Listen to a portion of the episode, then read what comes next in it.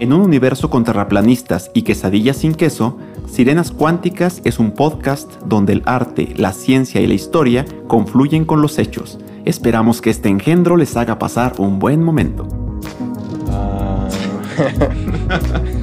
Otra vez.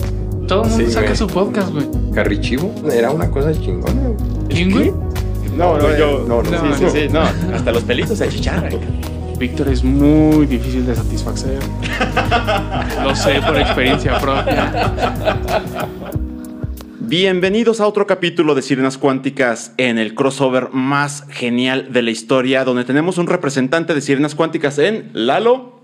¿Qué hay, gente? ¿Cómo están? No me avisaron que se iban a disfrazar y por eso no vengo a Yo disfrazar. pensé que sí sabías. Y aquí está Heisenberg de Breaking Bad. Y de este otro lado, el Chompiras del Chavo del Ocho. Con meta azul. el Meta Chavo. No, no, no, es Jesse. Intento, Jesse. intento de Jesse. Sí, y, y Walter. ¿Y tú? Dos yeses, hay dos yeses. Hay dos Jesse. Ah, Bueno, entrando ya eh, de lleno en lo que viene siendo el capítulo de hoy. dis- Disculpen, me voy a quitar los lentes porque No ve nada. no veo nada. Tengo una vista tan perfecta que los lentes me estorban. Bueno, vamos a, a tratar un tema que de hecho a Lalo le va a encantar y es el de los fraudes paranormales. El de cuando nos presentan algo como, como algo paranormal y que en realidad está hecho. Eso es una parte. Y la otra parte va a ser respecto a las expl- explicaciones que tienen, eh, fenómenos paranormales que tienen una explicación normal. Para lo primero, si me permiten, les voy a contar una, una anécdota Tuya. mía. mía Creo que ya me la mí. sé, güey. Ya me la contaste. ¿Cuál? Esa vez que te caíste en el baño. ¿No? Este, sí, pero ahí estabas tú, entonces. Ah, sí.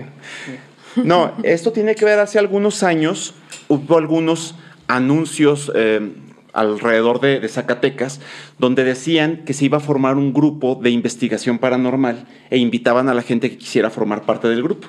Y entonces, obviamente, agarré el teléfono, marqué y dije, apúntenme, por favor. Y nos reunimos.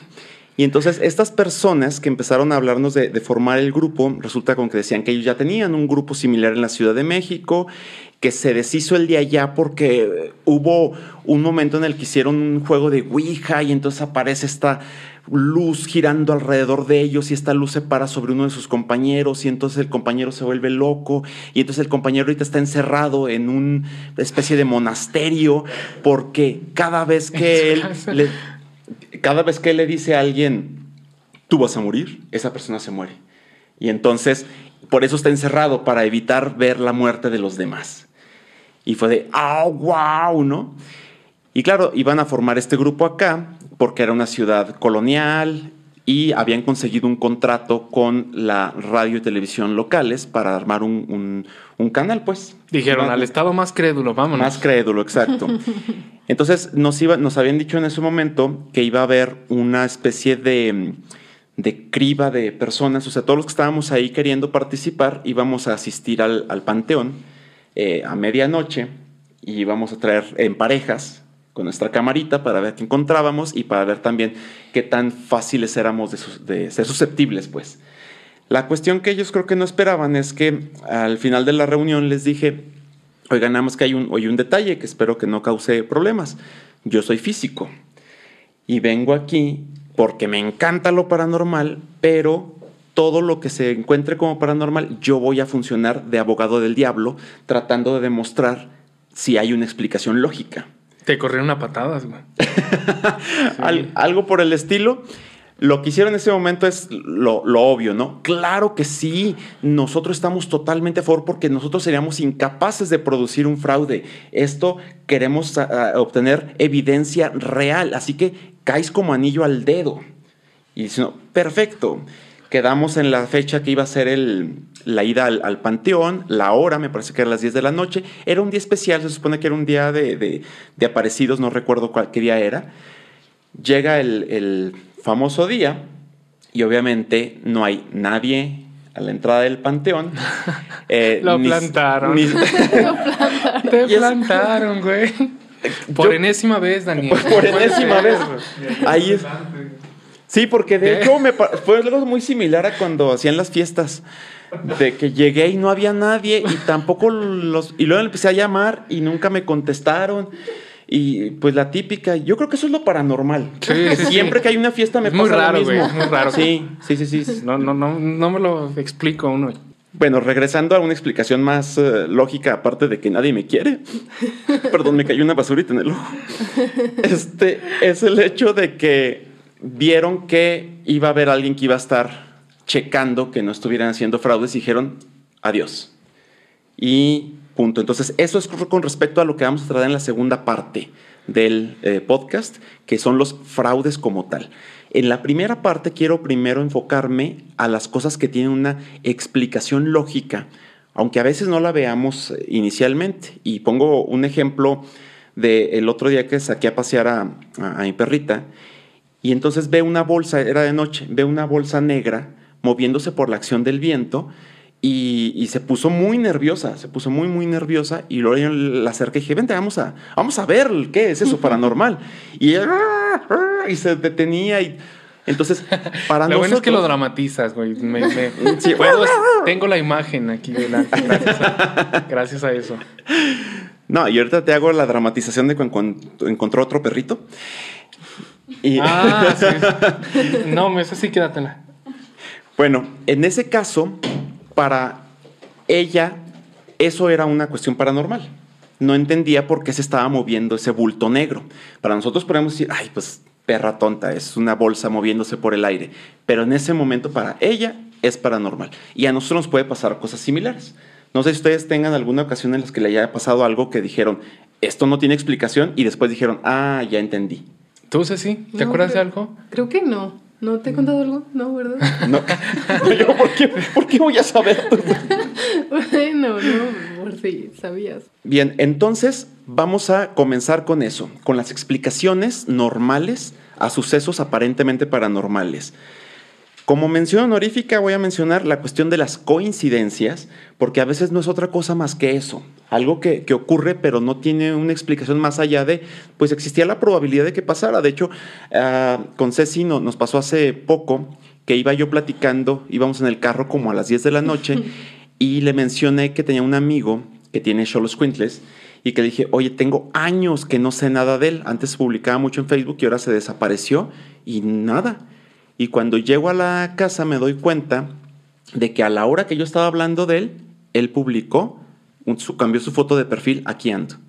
Entonces, suena muy Sí, extraño. sí. Como si lo hubieras invocado. Como si lo hubiera invocado. ajá. De hecho, hasta le pregunté, oye, ¿dó- ¿dónde andabas? Porque fue muy curioso que, que a la hora en la que pensé en ti, apareciste de, de regreso. Es- dice producción que eso es amor, pero Sí, sí, sí, sí, no. no, fue en pro- Interestelar lo dicen, güey. El amor trasciende las leyes de la física, güey. pero eso no fue amor, fue puro sexo. Güey, no queríamos saber eso. No, saludos, Antonio. Ya lo quemó este güey. Si no hubiera dicho su nombre. sí, cierto. bueno, no dije apellidos. Eh, la otra mención honorífica va para los defectos de cámara. A veces ocurre simplemente que es un brillo, alguna cosita en la cámara. Y pongo un ejemplo también de una ocasión en la que andábamos en Michoacán, Víctor, Lalo y yo, y del hotel, no sé si te acuerdas que nos fue- eh, un hotel que tenía una especie de alberca afuera y que nos fuimos a caminar hacia los hacia lo oscurito. No vamos a platicar No me por qué. acuerdo de eso, güey. no Pero sí que llevabas mucho miedo de yo pues no sí, quiero ir como para allá. siempre, tú no te acuerdas ni cuál es el de la sandalia. Ey, ey. Eso es paranormal, fíjate. Cierto, Eso cierto. es paranormal. Sí, ahí sí se paranormal con el de la sandalia. y en esa ocasión estábamos tomando eh, fotos y entonces en la, una foto que le tomo a, a Víctor aparece como si hay medio en el momento en el celular se veía como un rayo cayéndole hacia Víctor. Ah, ya me Eh, acordé, sí, sí, sí. Y que te dijeron, "Ah, Estaba ¿qué muy rara onda?". esa foto. En realidad lo que estaba viéndose allí es que me tembló la mano y había un foco en la parte de arriba y ese foco causó que se viera como una especie de rayo, pero es el mismo foco solamente en distintas posiciones. Ahora vamos a pasar a, a- a ejemplos que, que traje aquí preparados y el primero es con respecto a un, a un viejo amigo que lamentablemente ya falleció. Eh, saludos a donde quiera que estés, Jerry. El más allá. Desde el más allá o donde sea. Hoy vienen. Hoy viene, Vienen, hoy todo vienes, en Jerry. Con razón se han estado cayendo las cosas del set todo, el, todo el rato.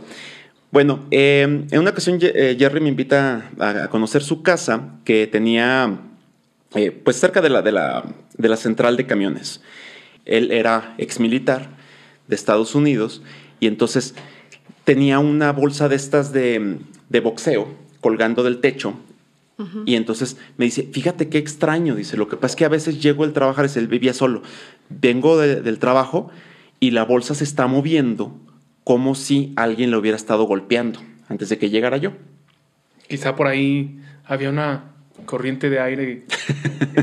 Me encanta que Lalo todo lo, re- lo resuelve con corrientes de aire. Corrientes de aire, sí. Oye, pero es que se escuchó una, una, visión, voz. tuvo una visión, una corriente Una de corriente aire. de aire, sí. Claro.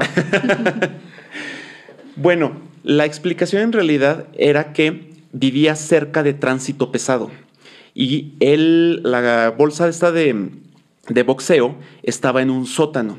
Entonces, cuando pasan los camiones, provocan vibraciones que aunque no las detectemos, empiezan a hacer que vibren. De hecho, poniendo atención se podía llegar a escuchar cuando pasaba algún camión y se empezaba a mover un poquito. Si es- empiezan a pasar varios camiones seguidos, o sea, se empieza a aumentar la oscilación cada vez más, cada vez más, hasta que de- finalmente parece que realmente se está moviendo. Y esa era la solución a la bolsa de boxeo, al fantasma boxeador. Esa es la allí. clave, hacer buenas observaciones, hacer experimentos. Porque sí, sí está muy como... Yo no lo hubiera pensado lógicamente si me... Sí, no, tú te asustas y ya no piensas más allá. Y él no, tiene que haber. Pero también ha- hay que, hay que ver que si estás asustado, resulta muy difícil eh, enfriar tu mente y decir, ¿cuál será la explicación racional, no? Pues O sí. sea, te Es- asustas y sales corriendo. Eso es cierto, eso es cierto.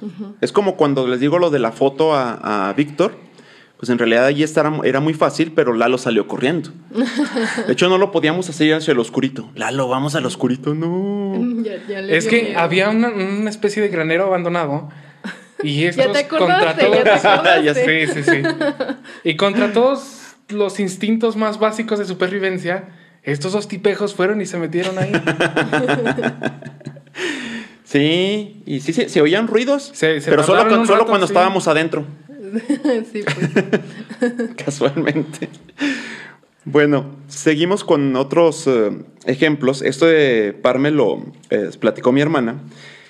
Uno es con respecto al hospital, eh, hace no mucho que estuvo por ahí, y dice, te juro que cuando se ponían los, um, los altavoces de ese, de- de- del cuarto donde estaba, se oían cadenas, se oían cadenas arrastrándose. Y ella misma me dio la solución. Las bocinas eran tan viejas que estaban produciendo un ruido y es lo que se oía como cadenas, porque las cadenas solamente se oían cuando hablaba la persona, era su voz distorsionada. Va otro que me, que me platicó. Dice, en, el, en la mm, Incufides, bueno, en donde está la alberca olímpica de pues natación, obviamente. este, Qué bueno que lo aclaras, güey. Yo, yo estaba dudando de qué, de qué estabas hablando. Ah, yo, yo creo que por eso no me invitan a las fiestas.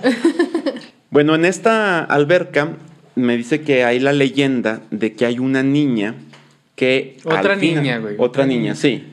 Sí, de seguro lo inventó alguien que quería mantener su puesto de trabajo. güey. No sé por qué. Saludos, No sé, Víctor. saludos, Víctor. Qué bueno, ni siquiera traía anotado eso, pero tienes razón. Bueno, el caso es que está la leyenda de que esta niña deambula en el, en el locker de las, de las niñas ya hacia la noche y que abre la- las regaderas. Entonces, de hecho, la platiqué también con otras personas y dijeron, no, yo no había visto nada de eso, pero sí se, se rumora. Y mi hermana me dio nuevamente cuál era la solución a la leyenda. Nuevamente, es un lugar tan viejo que las propias eh, llaves... Por ahí sí pasa hay- una corriente de aire. Exacto, Lalo, la corriente de aire, sí, sí, sí. Un aire colado siempre. Pero fíjate, ahora, ahorita que lo mencionas, yo sí llegué a ir al Incufides y sí íbamos llegando y había una regadera en específico siempre abierta. Y las niñas sí se asustaban. O sea, sí era como de. Pero Ellas, ¿verdad? O Tú no. No, a mí nunca me dio miedo. Yo, ay, ya me la abrieron. Tú sabías que era, tú sabías que era el aire. No, pero, o sea, llegas y una está abierta y dices, ah, gente desconsiderada, Ajá, la dejó sí. abierta. Sí. Pero no piensas, uy, una, de seguro una niña está aquí haciendo esas travesuras que a pues no. nadie les asustan. Bueno, es que lo piensas cuando ya te cuentan la leyenda, ¿no? Y siempre va a haber alguien que va a crear la leyenda y después alguien la va a reproducir Ajá. y etcétera. Y bueno, la cuestión es que esas regaderas son tan viejas que las tuberías, si llevan presión, mueven y se Mm. empieza y por eso se empieza a tirar el agua. Pero es la misma presión en una tubería vieja. Así de sencillo. Así que qué bueno que a no tuviste miedo. a mis compañeros de... de... A ver, a ver si te creen. Los mandas a escuchar el podcast, por Sí. favor. y bueno, la última de, de mi hermana es el hecho de que cuando rentaba, cuando era eh, estudiante, rentaba junto con unas hermanas y también con unas amigas una casa en Zacatecas y en esta casa se enteraron con que había, ahí había muerto una persona, lo cual sí era cierto, o sea, murió el, el dueño anterior y había puertas que se abrían solas, se oían ruidos, eh, y entonces de hecho una de las muchachas que ya había pagado el semestre decidió perder el dinero y no irse a, mudar con ellas. Y dice, ahí, ¿qué es lo que pasa? Simplemente la paranoia. El hecho de que se abrieran las puertas que eran puertas muy viejas también, que no cerraban bien, y por eso se abren. Y aquí sí entra la solución de... El aire. Ah, Mira. bra- bravo, bravo. Daniel me está acusando de que todo lo, lo soluciono con... Era una corriente de aire. Pero ¿cuáles, ¿cuáles han sido las últimas soluciones de este tipo? Han sido, era muy viejo, era muy viejo, era muy viejo.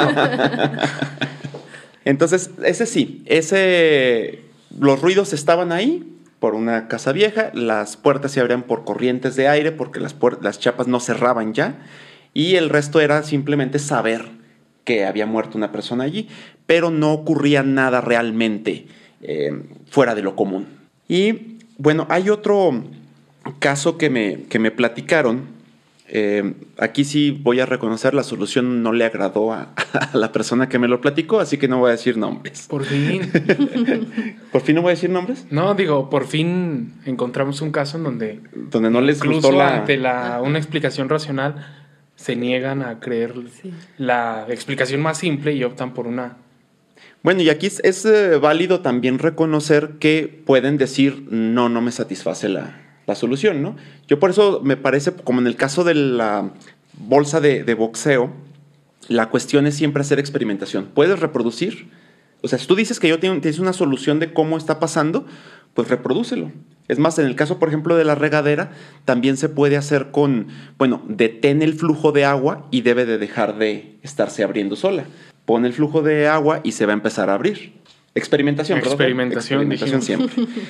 Entonces, en este caso, me platicaron de unos santeros que vinieron a, a contar cuentos, me parece, aquí a la ciudad. Era un, un evento de, de ese estilo. Pero el caso es que eran santeros. Recuerdo, me dijeron que eran de, de dos países, no recuerdo el segundo, me acuerdo que uno de ellos era Cuba. Y el caso es que estas personas, estos santeros, decidieron no participar en el evento una vez que llegaron a la ciudad porque dijeron que había muchos fantasmas en la ciudad, que se sentía inmediatamente Era la Fresnillo, pesadez. ¿qué onda? Ah, con razón. No, Una sí está explicación cabrón. lógica nuevamente. Ahí lo tienes. Muy bien, Ceci. Ey. La, que viene, la que viene vestida de cholo. Este, entonces deciden no participar porque se siente pesado el ambiente. Hay fantasmas deambulando por toda la ciudad. La explicación que, que proporcioné es la altura de Zacatecas. Si nos escuchan de, otro, de otros lados, deben de saber que Zacatecas está más o menos a 2.500 metros sobre el nivel del mar. Es tan alto que la gente que no está acostumbrada puede sentir falta de aire. Y más en las calles estas empinadas, se van a sentir... De hecho, cuando yo estuve viviendo casi a nivel del mar durante un cierto tiempo, durante varios años, y cuando regresé, me- sí, fue horrible. O sea, los primeros meses, o sea, ni siquiera semanas, los primeros meses, me faltaba el aire, sentía de.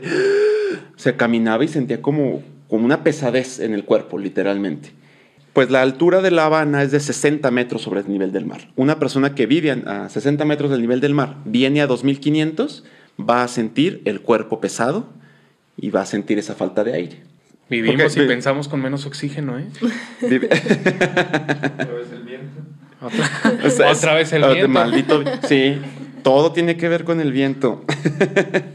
Entonces, ¿hasta aquí les han parecido las, las explicaciones? Sí, bueno, porque yo sí he visto personas, trabajé un tiempo en, en la bufa y también me pasó que se desmayaban. De repente así se, se empezaban a sentir mal. Y se desmayaban. Ajá, y lo que se- la solución era ponerle los pies como hacia arriba o algo así, era lo que hacían las personas de ahí. ¿Por qué no se hace sé, eso? Ni idea. Para que le suba la sangre a la para cabeza. la sangre a la cabeza. Pero sí, sí, sí vi Pero ¿no sería casos. que se desmayaron porque les llevaste de tus cristales estos? No. Esos te hacen volar. ¿A poco en serio entonces en la bufa? Qué buena con- promoción, Con ese cambio de altura. Sí. Eh, para los que estén de otro estado sabrán que la bufa es un cerro. eh, ¿Y qué serán? ¿Unos 200 metros con respecto al centro? Sí, ¿La yo creo que diferencia? sí. ¿200 metros? Sí, sí es más, sí es más o menos alto, ¿no? Pero sí alcanza a sentirse. Sí. Sí, bueno, la según yo, Ok. las personas que sí se desmayaban eran de otros estados o de otros lugares, Ah. por lo regular. Ok, volvemos a lo mismo entonces. La- el no estar acostumbrado a la altura Sí. de la ciudad. Bien, eh, un caso que nos eh, platicaron también fue respecto a la leyenda de la mujer de piedra en, Zaca- en el cementerio de los pobres en Zacatecas. bueno, es que hay dos cementerios, el de los pobres y el de los ricos. Este es el de Herrera.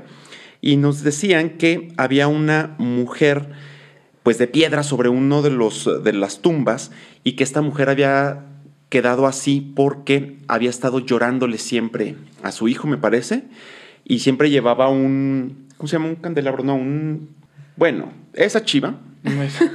Entonces se quedaba allí recostada, llorando, llorando, hasta que una vez simplemente se volvió de piedra de, de su dolor. Y es lo que está en este lugar y que además no, puede, no es muy fácil encontrarla, que de hecho solamente lo pueden encontrar las personas que tengan algún tipo de conexión con este, conexión sobrenatural, vamos.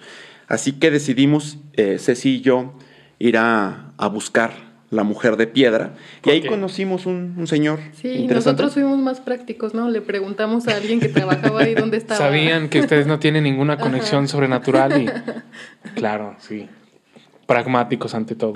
ante todo.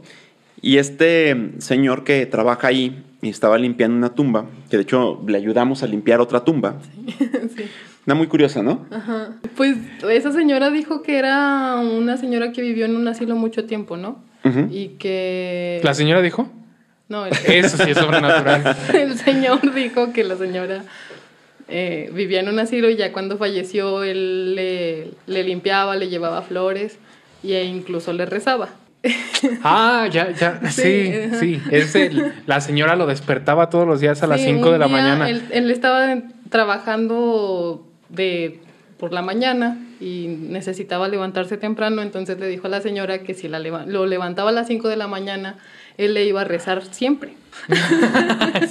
Bueno, entonces esta, esta señora lo despertaba siempre a las 5 de la mañana, pero el problema es que lo siguió despertando incluso después de que, de que murió. Entonces él seguía rezándole, ella lo seguía despertando hasta que fue a hablar con un padre le dijo, oiga, es que ya me jubilé. y esta güey Ya no sigue necesito Ya, Ya me no quiero necesito. despertar a las ¿no? 8 de la mañana. Sí, y el padre le dio una solución también pragmática, que fue simplemente, pues El déjele de rezar. El ¡Ay, viento. viento! El viento te está despertando, carnal. No, eh, que le dejara de rezar y, y listo, ¿no? Entonces ahí nos platicó de varios tipos de cosas. Por ejemplo, también que escucha voces de niños eh, jugando entre las tumbas. Eh, también hay una mujer que, que parece estar rezando sobre una tumba, pero nunca le ve el rostro porque conforme él va caminando, la señora es como si fuera girando y nunca le puede ver el rostro. Tal vez Eh, es muy tímida. Pero igual, bueno, también él nos comentaba que, por decir, con los niños que escuchaba jugando, él salía y pues no le daba miedo ni nada, pero el- cuando ve a la señora, incluso sí se llega a sentir como muy extraño, como... Sí, que ya le da la vuelta, ¿no? Dice.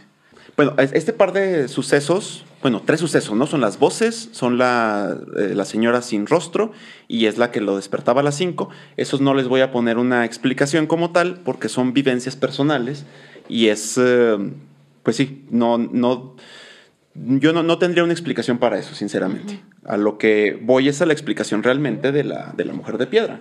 Eh, pero nada más quería mencionar estas cuestiones de que de hecho también nos, nos decía que se encontraba cosas relativas a, a brujería, Ah, sí. que hallaba... Eh, muñequitos de vudú con alfileres, con fotos, con todo eso. ¿Qué más? Y limones. Limones secos. Limones. Limones, sí. Limones para la brujería. Se usan en la brujería. Sí, Los sí. limones son un- algo muy, muy Muy característico. rico, sí. Sí, también para los taquitos, sí. Aprovechando, ¿no? Para los Voy por tacos unos envenenados. tacos. Porque... Voy por unos tacos y hago que a mi vecina se le caiga el pelo. Paso. Maldita sea. Ese te cayó, güey. No te lo mandé a ti, güey, te lo juro. También, de hecho, hay una. eh, no es una tumba, es una especie como de altar, sepulcro, no sé, hacia la- a la Santa Muerte, Santa Muerte. que no sabíamos que estaba allí. Eh, pero tiene cigarros y, y Alcohol. alcohol y, y drogas. Y, y- Pero el ese sí se ve más visitado que las tumbas, ¿eh? sí, lo visitan más que las Más tumbas. seguido. Pero es que dan tamales. Ah, sí. Hay que ir. Ah, sí, también eso nos Pues hasta yo voy, ¿no? Por tamales. Y bueno, eh, regresando a, a la, a la mujer de piedra, encontramos que además no había solamente una mujer de piedra, hay dos. Y son exactamente iguales, excepto que la segunda está más chiquita. Más chiquita. Ajá. Y es una reproducción de la primera a tal grado que las partes que ya están rotas de la, de la original, también la reproducción los tiene rotas. Como son la vela o como es el pie. Sí. Están, le faltan, acá en la reproducción también le faltan. Ahora, ¿cuál es la explicación a esta mujer de piedra? Falta de creatividad sobrenatural. Sí, pues sí. No, Plagio paranormal. plagio paranormal. Y de hecho, para la reproducción, pues yo creo, no sé, supongo que es alguien que le gustó mucho esa figura y, y decidió ponerlo en la tumba, no sé por qué hacer eso, pero bueno. Pero para la original, lo que encontré en internet, no sé si sea cierto, pero era, se supone que una investigación de Televisa, así que vayan ustedes a saber qué tan buena sea. Pero lo que habían dicho ellos es que eh, existió hace mucho un cantero, una persona que se dedicaba a la, a la cantera, llamado Guillermo, que participó en un concurso en Aguascalientes y que hizo esa escultura en honor a su madre, que había fallecido no mucho tiempo antes. Eh, porque digo que tampoco no sé a qué grado creerles, porque no ponen fechas. Dicen Guillermo, no dicen apellido, y dicen Aguascalientes, pero no dicen qué año, ni, que, ni el nombre del concurso. Entonces, vayan ustedes a saber, esa sería en teoría la explicación. Y tu fuente es Televisa. Es Televisa. Ah, pues yo voy a hablar la próxima semana de, de la Rosa de Guadalupe. Sí, ya que iniciaste. Oye, eso sí, la Rosa de Guadalupe siempre se siente un vientecito, Mm, que es la Es tu explicación. tema, es sí. tu Es- te- eh. no, no, ya sé de qué va a ser. Y bueno, la explicación de por qué no se encuentra eh, la lamentada tumba es porque en realidad está luego, luego a la entrada. sí. Entonces tú entras y si llegas viendo como un cono a, a buscar, es lo más probable es que la vas a perder porque está luego, luego a la entrada. No, pues entonces no se necesita tanto sentido paranormal para hallarla, ¿no? Mm, no. Pues es que, bueno, para empezar hay dos, ¿no? O sea, Sí, la segunda, la pequeña, está hasta mero al fondo.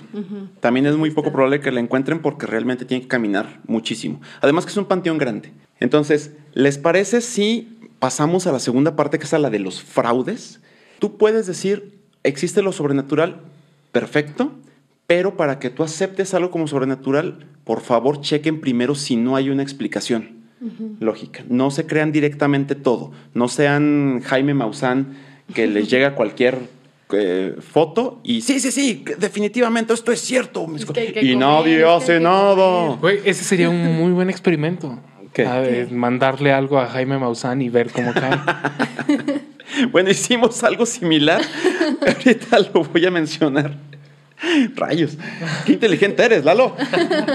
Eh, el- el- lo primero que, que quiero mencionar es lo que apareció como foto de, de portada, que en donde aparecemos eh, Lalo y yo como, como caballeros aquí pensantes, y luego tenemos un par de hermosos fantasmas a Hermosos nuestros fantasmas. sí. eh, saludos a, a- a Jess y a Jess. Esto, ellas dos aparecen como, como difuminadas, como medio fantas, eh, fantasmitas. La cuestión Medio es... fantasmitas. Medio sí, muertas, ¿no? medio muertas. Así como Lalo, que está todo pálido el cabrón. Chinga, siempre tienes que. ya, ya es que ya soléalas, Lalo. Como Thanos. Como, Thanos, ¿te acuerdas? Sí. sí, el asterisco. Entonces, la cuestión que quisimos hacer con esa fotografía es mostrarles los fantasmas que se hacían mucho en el siglo XIX. Era muy común, uh, bueno, relativamente común, porque no había tantas cámaras, que aparecieran fantasmas en la parte de atrás y que dijeran, es que me tomaron la foto y no había nadie ahí, se los juro, pero hay una persona atrás de, de mí que se ve difuminada. Esa técnica se, era de doble, se llama doble exposición. Si alguien le llegó a tocar conocer las cámaras antiguas, eran de, de las de rollo, había uno que moverle manualmente uh -huh. para que avanzara el, el, el rollo. Sí. Entonces lo que se hacía era que se tomaba una fotografía y no movían el rollo. Uh -huh. Se volvía a tomar una foto encima. Entonces, eso es lo que se llama doble exposición. La parte, por ejemplo, en este caso él y yo, eh, Lalo y yo, si nosotros no nos movemos, simplemente se va a reproducir de nuevo la misma foto encima de nosotros y no se va a notar. Uh -huh. eh, sin embargo, si aparece una segunda persona que se coloque atrás y se vuelve a reproducir, esa otra persona no va a alcanzar a estamparse con la misma fuerza porque ya hubo una exposición previa. No sé si me explico, ya hay menos fuerza en, la, en el rollo. Y entonces esa segunda persona se ve difuminada, se ve como un fantasma. Y si además le agregas que se mueva, pues se va a ver además hasta borrosa. Uh -huh. Entonces, esa era la técnica que se utilizaba para crear fantasmas en el siglo XIX. Obviamente, cuando se da a conocer, dejan de aparecer ese tipo de fantasmas y empiezan a aparecer otros, ¿no? Casualmente. Conforme avanza la tecnología, los fantasmas van cambiando. Van cambiando. Qué bueno que también se actualicen, güey. Sí, de hecho en este caso como no tenemos pues ya cámaras de esas, bueno, sí podía conseguir una, pero para revelar el rollo pues ya iba a ser artesanal, iba a ser muy caro revelarlo. Entonces lo que hicimos, perdón, lo que hicimos fue tomar dos fotografías con el celular y una sobreponerla sobre la otra y se causa el mismo efecto que se hacía en, en la antigüedad. Esa fue nuestra explicación de los fantasmas del siglo XIX y de la portada. Y vamos a pasar a un a un TikTok que de hecho se volvió muy famoso en el, dependiendo de cuándo lo estén viendo ahorita, pero en el 2020, donde una TikTokera, creo que se llama Ana Banana, se supone que está... Qué original, güey.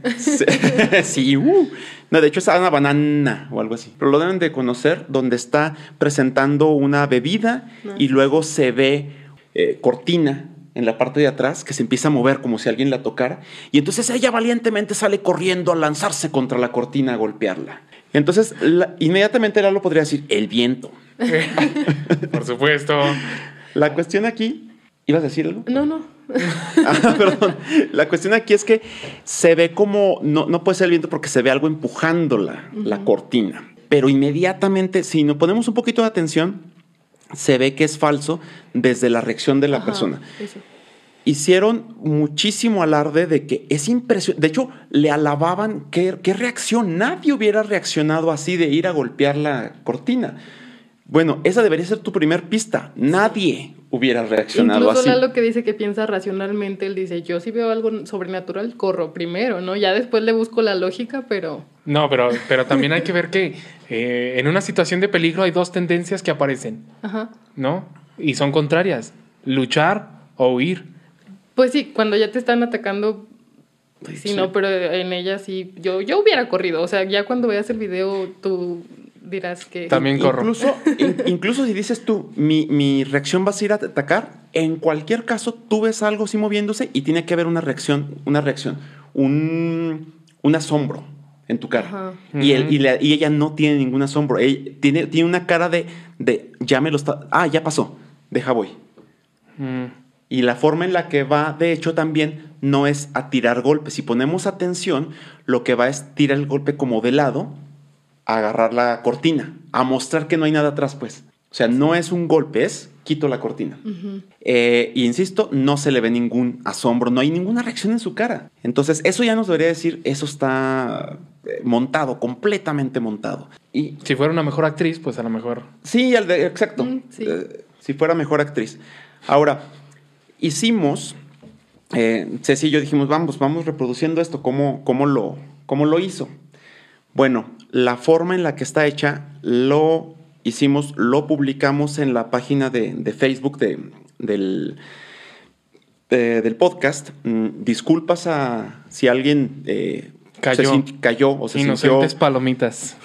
O se haya sentido ofendido. Eh, en realidad, la razón por la que lo publicamos en el, en el canal fue porque era la única forma en la que Facebook nos permitía eh, como distribuirlo más masivamente, eh, lo cual no podía hacerlo si lo transmitía a través de mi propio, de mi cuenta personal. Entonces fue la única razón.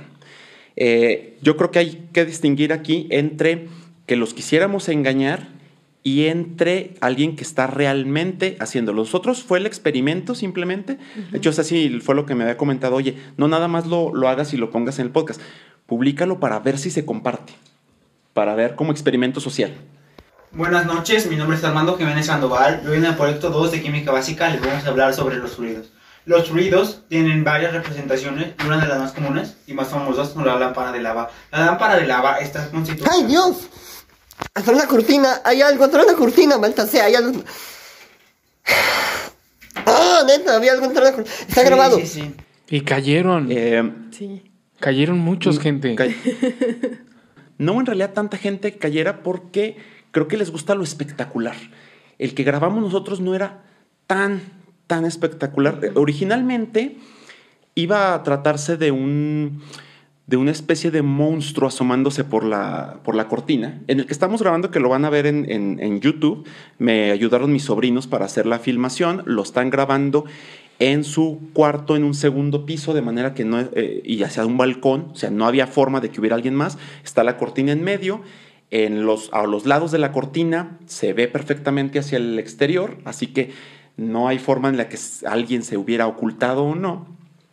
Y la forma en la que lo grabamos fue que yo estaba en el techo, lo cual, que de hecho está bien alto, así que tuvimos que tener una extensión gigantesca. Y desde el techo con un, palo tototote, ahí al final del palo puse un, pusimos una especie de calavera y luego encima le pusimos una máscara de monstruo. Y entonces con eso empujaba la cortina y luego después simplemente levanta el palo. Entonces quitas la cortina Y no, no hay nada atrás. Magia.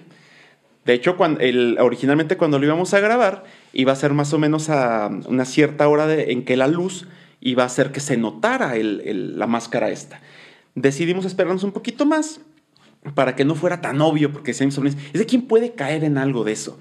Entonces lo dejamos para que fuera más sutil, simplemente se mueve, se ve una figura, bueno, se ve como un círculo entrando un poquito en la cortina y luego desaparece. Eh, el resultado es que no cayeron tanto porque no es espectacular. De hecho, una amiga eh, se lo mostré y me dijo, no, pues yo pensaría que es el viento. Te quería bien, Lalo. ¿Ves? ¿Ves? La cuestión es que en realidad, por ejemplo, ahí no podría ser el viento porque el viento no va a producir una figura circular. Eh, ¿Me estás de acuerdo? Sí, sí, sí. Que, es, que, es un- que a veces es un problema en el que todo lo queremos explicar con el viento. No voy a mencionar nombres, pero hay veces en las que no aplica. Al final del capítulo, no se lo pierdan, van a venir los bloopers. Y entonces, nada más que lo- quería que, que quedara ahí cómo lo, lo reprodujimos. O sea, ¿quién es el del fraude? La tipa esta de TikTok. ¿Por qué lo hacen? Yo he visto eh, o escuchado en otros lugares, en programas, en podcasts, etcétera, que dicen, es que tiene que ser real, porque ¿qué ganaría una persona con, con estar produciéndolo? Claro. que- Fama. Fama, exacto. Sí. Ceci lo acaba de decir, no necesariamente dinero. Puede ser en algunos casos que sea dinero, porque también a veces las reproducciones nos traen patrocinadores, etcétera. Pero el simple hecho de la fama Sí. te trae una satisfacción. Yo me acuerdo hace unos años hubo un- una imagen donde alguien mencionó, nunca había visto tantos memes en una fotografía. Era un partido de béisbol donde el, el bat salió volando hacia la gente y está la foto exacta donde hay un fregadal de gente, unos reaccionando así, otros saltando de otro, sí, otro. sí. Entonces yo agarré esa fotografía y la edité y le puse superhéroes a todos. Entonces eh, sale Batman, sale otros lanzando rayos, o sea, uno lanzando con los ojos, etcétera. Lo hice nomás por divertirme, un rato. Lo subí en la publicación como un post, como un comentario. A los tres días tenía como 3000 likes. Entonces, no, ¿obtuve dinero? No. Des- ¿Llevaba mi nombre? No, de hecho ni siquiera le puse sellito ni nada. Pero se sentía bien. Se sentía bien. Sí, hay una sensación de, no mames, qué chingón. O sea, logré que hay 3.000 personas que les gustó mi trabajo. Lo mismo pasa con este tipo de cosas. El simple hecho de saber Sí. que, eh, que, se está, que se está reproduciendo lo que yo produje deja una sensación. Por eso tienen que darle like a este video. Por favor. Eh, el segundo es con respecto a un portal dimensional que dicen que apareció en San Luis Potosí. ¿Cómo se llama? Real de 14. Real de 14. Real de 14. No sé si Lalo no lo ha visto. Eh, ¿Estás no, no, no, no. Pero Real de 14 es a donde van cuando quieren consumir Peyote. peyote. Sí, sí, sí. Sí. Exactamente. No, pues ahí pasan cosas raras. Tienen que pasar cosas raras. Bueno, con la excepción de que ahora está en, en fotografía y hay un enorme rayo de luz que se ve llegando al centro y casualmente no hay video, solamente hay una fotografía y, eh, y la toma un guía turístico. Y el guía dice, sí, es un portal dimensional que aparece cada 10 años. Lo que pasa es que hace 10 años no tenía cámara. La voz. Yo espero que no hable así, güey. bueno, no sé cómo hable. Porque si no le creía, con ese tono menos. Pero se volvió famosísima, o sea, salió en todos lados. Jaime Maussan lo, lo mencionó y evidentemente. Y, Y nadie, nadie hace hace nada. Saludos a mi abuelito. Entonces, eh, vi esa foto y dije, eh, evidentemente también es un fraude. Hay dos formas de hacerlo. Uno es por eh, superposición, por computadora, vamos, poniendo un rayo ex- extra ahí. No creo que haya sido por computadora y no voy a explicar las razones. Tiene que ver con, con- con cómo se ven unos píxeles en una cierta parte. Bueno, la forma de hacerlo, eh, si no es por computadora, si no es agregándole este rayo de manera digital, es con uno de estos reflectores que se habrán visto, por ejemplo, en los conciertos. Hay unos reflectores muy grandes. Entonces, aquí si tú tienes uno en el... en las- que puede ser en la ciudad o puede ser incluso, por ejemplo, un helicóptero que también tiene unos reflectores que apuntan hacia abajo y tú dejas y pones el- el- la abertura del celular o de lo que tú quieras, de la cámara, a que en vez de que lo haga rápidamente, como suele ser menos de una décima de segundo, y lo dejas que sea varios segundos, ese rayo de luz va a aparecer como si fuera mucho más grande y además mucho más intenso de lo que se vio en la realidad. Si hubiera sido así de intenso en la realidad, mucha gente lo hubiera visto porque ese rayo está cayendo en la ciudad. Y casualmente el único testigo es el de la foto. Que eso ya nos debería dar también una, una pista de esto está, eso es un fraude. Más gente lo tuvo que haber visto. Sí. Bueno, esa es la forma en la que yo creo que lo hizo. Eh, así que decidimos hacer nuestro propio eh, rayo de, de- de teletransportación. No, dilo como es, tu propio fraude. Mi propio fraude. propio fraude. Eh, no tengo un, un, un, un rayote de luz, Reflector. un reflector. Se le volvió a ir. Se me va el nombre. Bueno, no tengo mi propio reflector como para poder hacerlo en ese mismo sentido. Así que Ceci y yo eh, nos decidimos ir a hacerlo de otra manera. Y para ello utilizamos un rayo láser. Un rayo. Un rayo- y nos levanta con su rayo láser.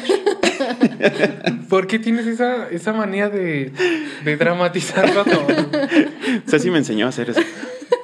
Entonces, eh, en esta ocasión lo que hicimos, y también tenemos la, la fotografía en, en- en YouTube, es que se ve un tubo de luz verde Verde. en el cerro. De hecho, eh, eso es en La quemada. en La Quemada, Chicomostoc. en Chicomostoc. Eh, ruinas arqueológicas. Eh, eso fue, y de así, porque en realidad estábamos, eh, salimos del, del ¿Fuiste bar. y- tú? Sí. Sí, fue. Soy la cómplice del fraude. La sí, sí, cualquier reclamo con ella, por favor. Vamos a poner Sí. su, su teléfono para que. Sí, sa- salimos del bar y dijimos, oye, vamos a grabar el de este y cómo. Y de hecho no sabíamos ni cómo, ¿te acuerdas? Sí. Nos fuimos a, al- fuera de la ciudad y empezamos con el láser a, a hacer pruebas, a hacer pruebas de, a ver si lo lanzas así, si lo lanzas así. Sí, sí, y hacía un friego de frío. Sí. Y entonces, eh, de hecho, una de las pruebas era que se viera el rayo como llegando hacia un pueblo, un pueblo en la lejanía. Pero dijimos, no, es lo, ¿quién? lo mismo de hace rato. ¿Cómo rayos está saliendo un rayo de ahí y nadie lo vio? Sí. Pero bueno, al parecer es, es creíble, eh, según mucha gente. Pero entonces fue cuando Ceci dijo, oye, estaría bien chido que fueran ruinas arqueológicas, porque siempre les encanta con que tiene que ver algo con los aztecas y bla, bla. bla. Dijimos, vamos. Oye, pero, va- pero van a estar cerradas las ruinas. ¿Y qué crees que dijo Ceci? Nos brincamos. Sí, sí, le valió madres. O sea, allanaron, allan... no, órale. Sí. Sí. Pero no había puerta. No cuenta brincarse una puerta. Iba ca- No, íbamos no. caminando. Ese es un hueco legal, ¿eh? Yo sí, claro. hueco legal. Entonces entramos al, al sitio este, eh, nos, nos asustó un caballo. Sí, nos iba siguiendo el caballo. Sí, curioso. Todo el camino de. ¿Los iba siguiendo? Sí, no lo veíamos, pero se escuchaban sus pasos. Ahí Sí. yo correría. Sí, para quien no conozca estas ruinas, que de hecho están muy, muy padres, ¿eh? si pueden ir a visitarlas cuando... eh, Cuando abran, pero. No nos dimos cuenta. Yo, ¿Tú te diste cuenta que estaba cerrado? No, yo pensé que estaba abierto. Este, disculpan si no. El caso es que nos fuimos a meter hasta las meras. De hecho, yo sí iba con algo de miedo, así como que es que nos va a salir el, el guardia de seguridad. Y dice así, ah, me vale madre, le voy a decir que no me di cuenta. sí, o sea, yo iba ahí. Y luego se oían los ruidos del caballo No, siguiendo, pero sí, igual- así. "Eh, debe Pero ser es un que caballo". decía yo también, si yo escucho voces y pasos y risas, yo, yo, yo como velador no salgo. Yo, yo pensaría que es un fantasma. Sí, no, pues no. Y el velador está ahorita contando sus experiencias de y Saludos". escuché. Esa lo que hice fue que pagué 100 pesotes a Facebook para que la, la mostrara. La, sí, sí, sí, para que lo mostrara, que por eso necesitaba publicarlo en el, en el grupo de, de sirenas y no de manera personal. Se mostró a, me parece que 8,000 8.400 personas o algo así, de las cuales reaccionaron como 1.200. O sea, tuvo un índice como del 14% de las personas a las que le llegó. 14% dijo, wow, voy a ver qué es esto. O le dieron like, tu- lo compartieron como 140 veces.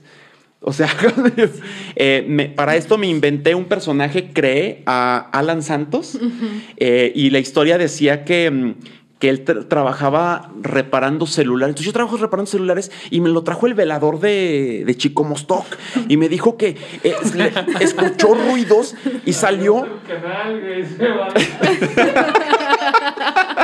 Dice producción que aquí se acaba Sirenas. Aquí se acaba Sirenas. Bueno, esta fue la primera temporada. Muchas gracias. Pero bueno, sí, ahí vamos a dejar la descripción de todo lo que hizo este Alan Santos, eh, que hasta escribe mal, porque tenía que. Y, para todo dice qué pedo, ¿Qué y- pedo? Y, tiene Sí. faltas de ortografía. Y entonces.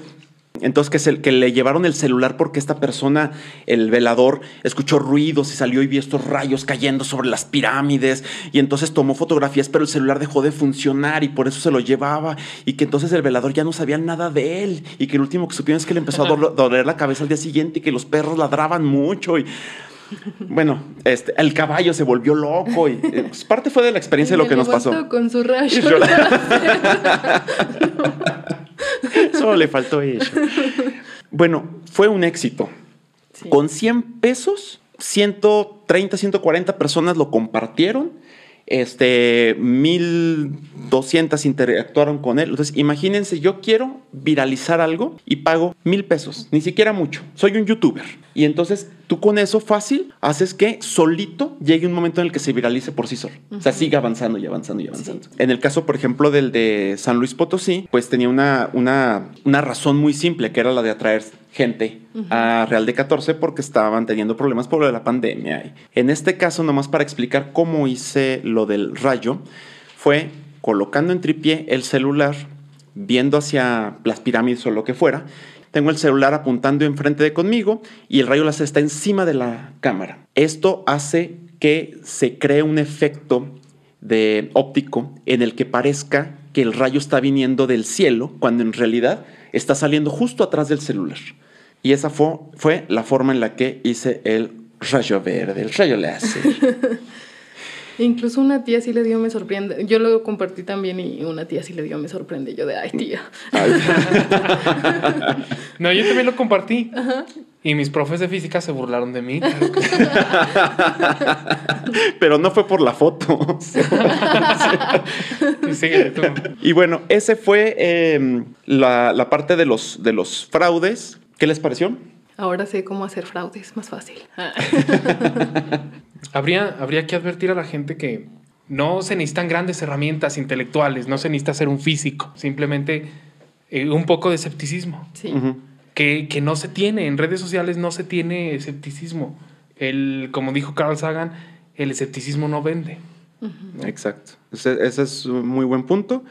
Si es que se los están mostrando a alguien como, como un youtuber o eso, traten de encontrar primero, ¿me está queriendo engañar o es realmente algo paranormal? Y poniéndole un poquito de coco van a encontrar que muchísimos de estos casos fueron creados para obtener sus likes, que vienen, se traducen en fama o incluso en dinero.